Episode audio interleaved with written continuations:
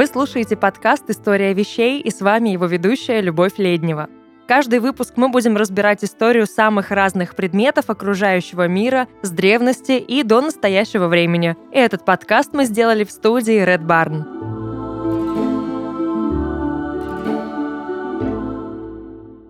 Помните то прекрасное беззаботное время, когда мы покупали жвачки и обклеивались переводилками? Такие, кстати, и сейчас можно найти. Но время шло, переводные татуировки пропали из поля зрения, а потом резко вернулись с новым необычайным триумфом, чтобы завладеть нашими сердцами и кожей. Сейчас это популярный и стильный аксессуар для любого образа, но путь к такой славе был любопытным. Поехали!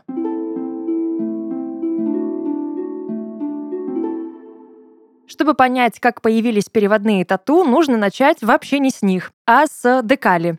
Автор этого открытия – французский гравер Симон Франсуа Равене, а случилось все в 1750 году. Он изобрел метод переноса краски с медной гравюры на керамику и другие материалы. Тут надо сразу сделать оговорку. Общие методы переноса существовали и ранее, но именно Равене усовершенствовал технологию и сделал так, что переносу стали доступны сложные яркие изображения. Суть была такой. На нагретую медную гравюру наносилась краска, и с нее делался оттиск на специальную плотную пористую, чаще папиросную бумагу.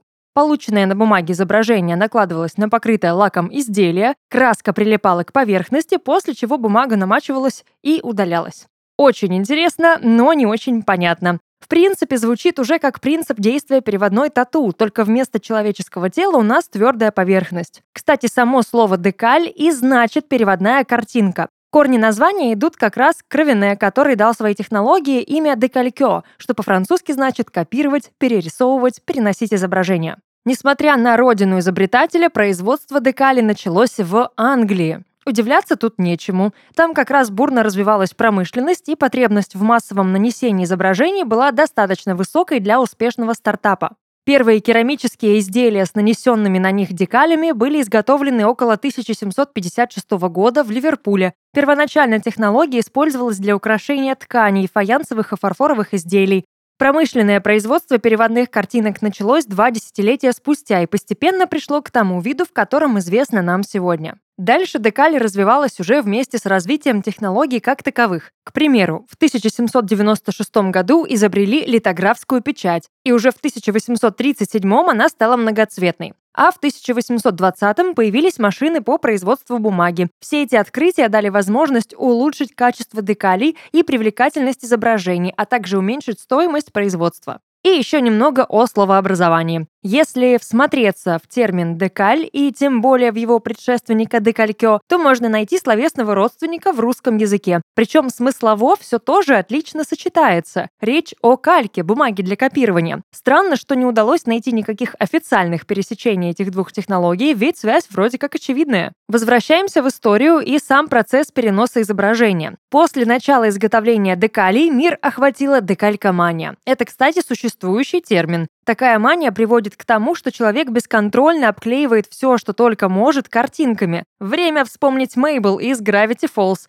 Началось все где-то в 60-е годы 19 века, а дальше было только хуже. Хитрые маркетологи того времени быстро поняли, что к чему, и стали делать на общем помешательстве деньги. Производители декали резко увеличили ассортимент своей продукции. Если в 1875-м они предлагали всего порядка 300 наименований картинок, то спустя два года уже более 10 тысяч. А вот печать переводных картинок, близкая к привычному нам виду, появилась в середине XIX века благодаря русскому художнику Александру Теребеневу. В 1840 году он получил патент на декаль и сначала использовал ее для украшения посуды, чтобы не расписывать каждый раз вручную. Картинку печатали типографским способом на проклеенной бумаге, а затем уже сводили на тарелку или чашку и закрепляли прозрачной глазурью. Другой наш соотечественник Степан Хрулев в 1865 году внес свое новшество и сделал так, чтобы декаль годилась для любых типов промышленных изделий. К 1870 годам декали использовались не только в керамической промышленности. Оформленные ими различные предметы и само оформление вошли в моду, в первую очередь во Франции. Возможно, вы спросите, а при чем тут переводные картинки? Важная деталь. Именно наши инженеры смогли перенести типографскую краску сразу на бумагу. Это позволило избавиться от необходимости каждый раз рисовать изображение на гравюре. Так процесс стал проще и быстрее. Кстати, технология Duplex Paper также позволила упростить и ускорить процесс изготовления декалей. Там идея состояла в том, что у бумаги, на которую наносилась краска, появилась жесткая подложка. Так и печатать было быстрее, и наносить удобнее, и транспортировать проще. Ну и да, мы подобрались к бумаге. Уже даже почти можно переходить к главной теме. Самое важное для нас усовершенствование происходит в 1930-х годах, когда создаются декали с лаковой подложкой. Тут помогло развитие шелкографии, давшее идею и возможность наносить слой лака на напечатанное изображение. Как все происходило? На бумагу в декале наносили слой клея, на него изображение, на него слой лака. Тогда декаль становилась прочной и гибкой. Да-да, внучка за бабку, бабка за детку, детка за репку. Но именно так рождается уже привычный нам процесс. Стоило только намочить декаль, как изображение с нее сдвигалось на нужную поверхность. С тех пор, в принципе, изготовления декалей почти ничего не изменилось. Для изготовления временных переводных татуировок используется технология обратной мокрой декали. Такое сложное определение на самом деле представляет собой очень простой процесс. Вы снимаете защитный слой с татуировки, прикладываете ее к нужному участку тела, а затем смачиваете обратную поверхность татуировки, чтобы потом легко удалить бумажную основу тату. Вуаля! В этом мы уже шарим, да? Доподлинно неизвестно, в какой именно момент и кто решил перенести изображение с декали на кожу, а не кружку или шкаф. Но есть слушок, мол, все произошло в конце 19 века в США. Это был маркетинговый ход одной компании по изготовлению снеков, которая решила завладеть сердцами и денежками своих маленьких покупателей. А как проще всего это сделать? Дать им что-то уникальное и яркое. Например, картинки, которые можно клеить на кожу. Изготавливались временные татуировки из пищевых красителей и быстро смывались. Однако компания не догадалась запатентовать свое изобретение и иметь с него еще больше денег. И только в 1986 году, почти через 90 лет, один хитрый человек сделал это, усовершенствовав саму технологию изготовления тату. В СССР переводные картинки были довольно популярны, хоть и не сильно распространены. Стоило появиться где-то таким в продаже, как советские дети тут же тратили свои копеечки и обклеивали картинками пеналы, холодильники, гитары, гарнитуры или скучный кафель.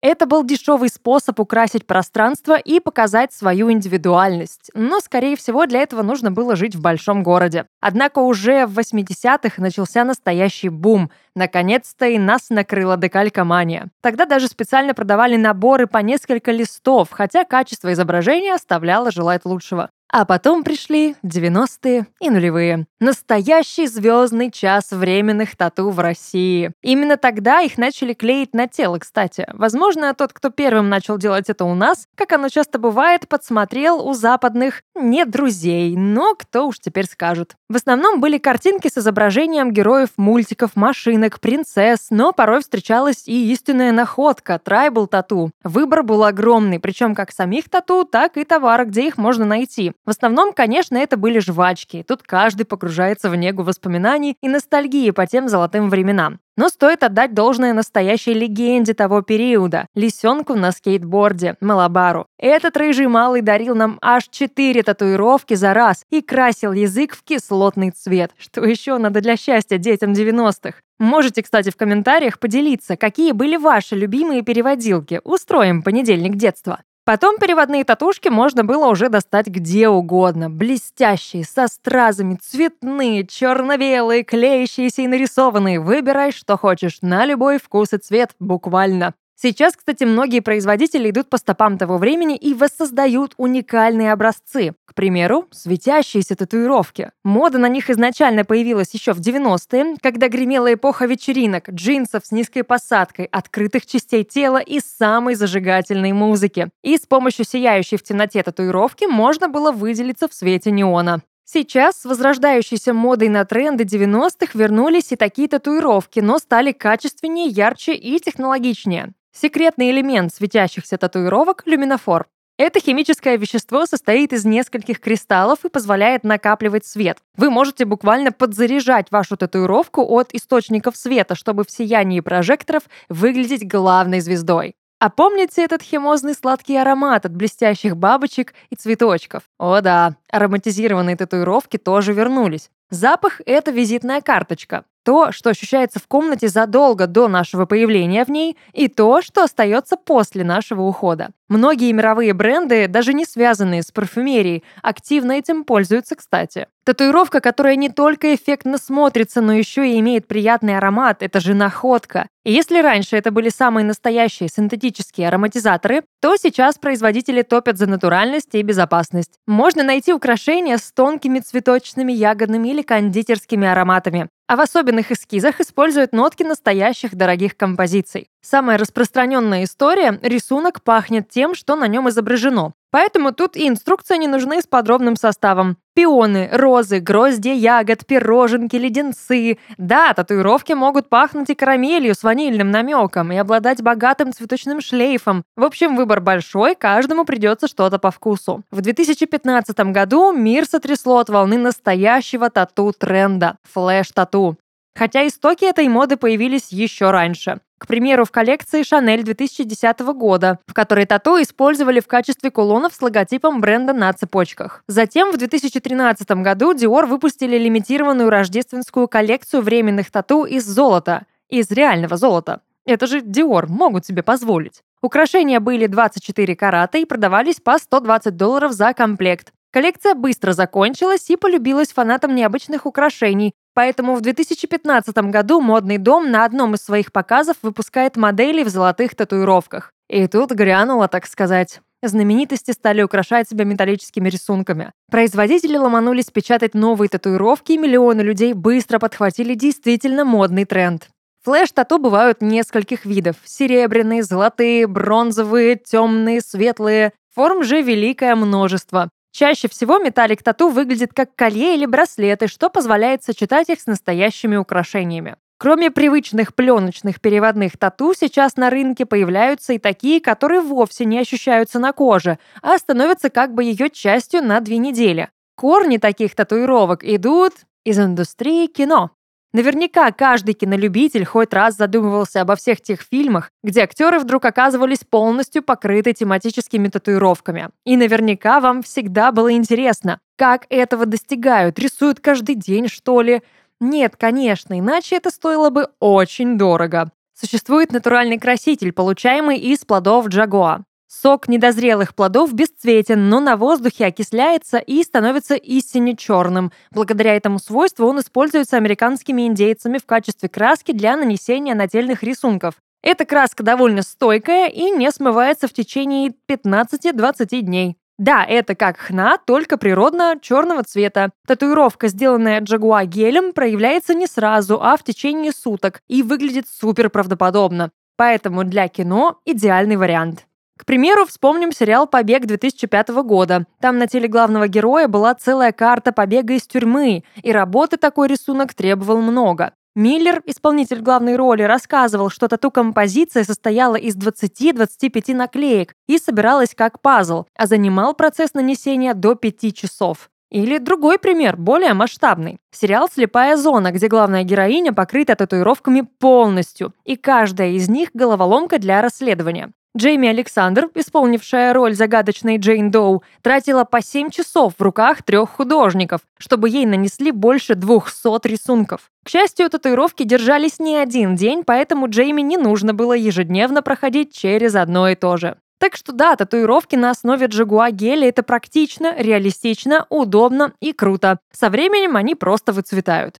Но сейчас дам личный совет вследствие горького опыта. Если вы хотите нанести такой рисунок, изолируйте этот участок кожи примерно на сутки. Стоит татуировке начать проявляться, она будет жутко отпечатываться на всем подряд. Особенно не стоит засыпать на руке, где вы расположили эскиз, если не хотите проснуться с татуировкой на лице. Было дело. Но если так вышло, в помощь вам неочевидное молочко для загара. В составе масла и много увлажняющих компонентов, поэтому рисунок удалится безболезненно и быстро. И в целом это отличный совет для удаления любой переводной татуировки. Но тут многое может быть индивидуально. Кому-то поможет спиртовой лосьон, кому-то скраб, а кому-то просто трение пальцем. Здесь главное начать. Стоит татуировке поддаться в одном месте, дальше отмыть ее будет проще. Но важно понимать, что на чувствительной коже эти манипуляции могут вызвать дискомфорт и покраснение. Сейчас переводные татуировки — это не зашквар, над этим не будут смеяться. Они выглядят стильно, искусно дополняют образ и дают возможность экспериментировать. Это отличное решение для тех, кто не может решиться на настоящую татуировку, но хочет попробовать. Это классный аксессуар для тех, кто любит необычный макияж. Это новый вид рекламы для мастеров тату. И дальше точно больше.